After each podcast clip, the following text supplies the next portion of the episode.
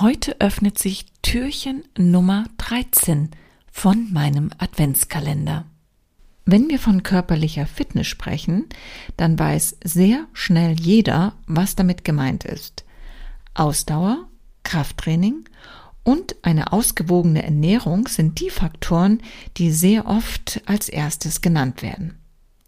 Was alles zur mentalen Fitness gehört und was diese vor allem blockieren kann, darüber werde ich heute sprechen.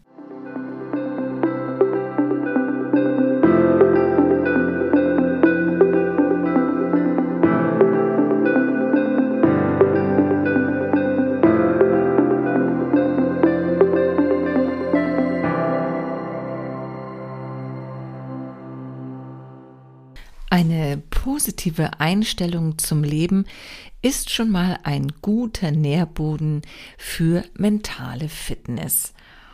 Ja, und solch eine Einstellung fördert natürlich auch die Selbstmotivation und öffnet den Raum für Kreativität.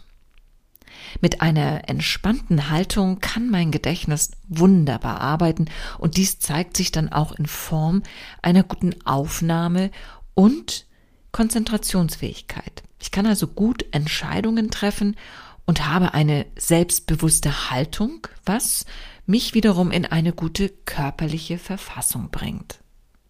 Anhaltender Stress verhindert die mentale Fitness. Stressfaktoren schlagen aufs Gemüt und verhindern ja die natürliche Leistungs- und Lernbereitschaft.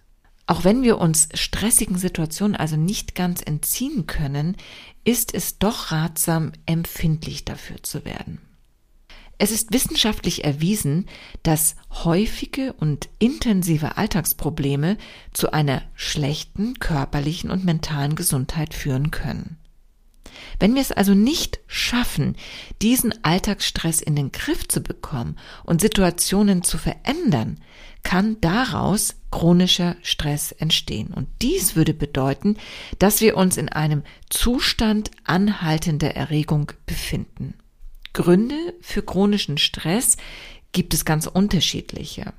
Vielleicht gibt es wiederkehrende Belastungen im Leben oder die ständige Besorgnis, etwas nicht leisten zu können oder vielleicht fehlende Wertschätzung oder Anerkennung in beruflichen Situationen. All das kann Stress auslösen.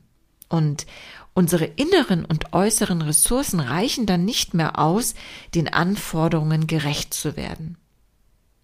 Und dass dies den Gesundheitszustand beeinträchtigen kann, ja, das ist sicherlich nachvollziehbar. Doch wie komme ich jetzt da raus?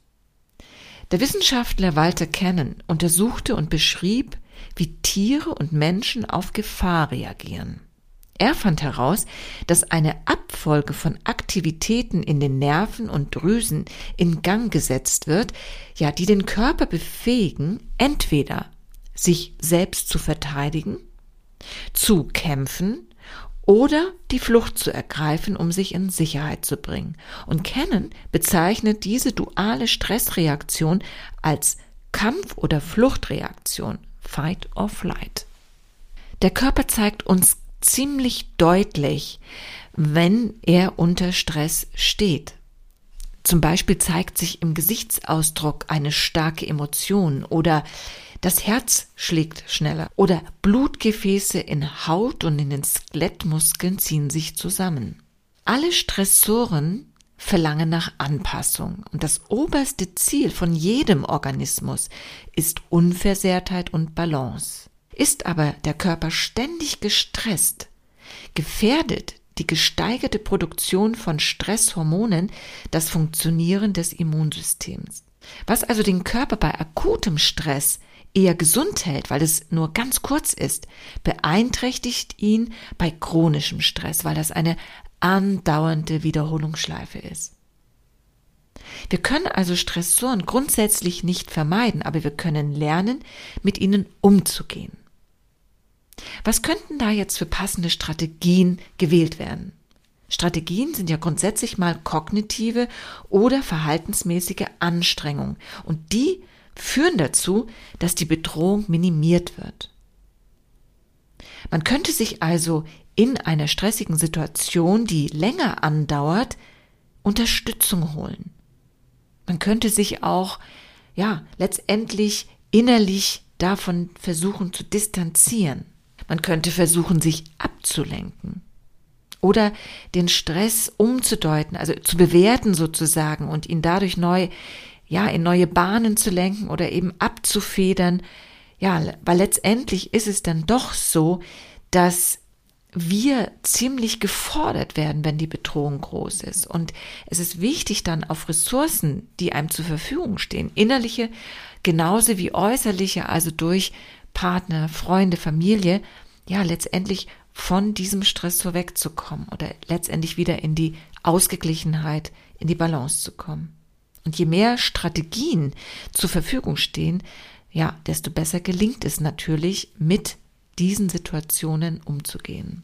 Und wenn du letztendlich merkst bei dir, dass du auch immer wieder in diese lang anhaltenden Stressphasen kommst, dann schau da mal genauer hin und mach dir wirklich bewusst, was ist es, was dich permanent triggert. Tja, und selbst Martin Luther hat schon gesagt, Stress hat man nicht, Stress macht man sich.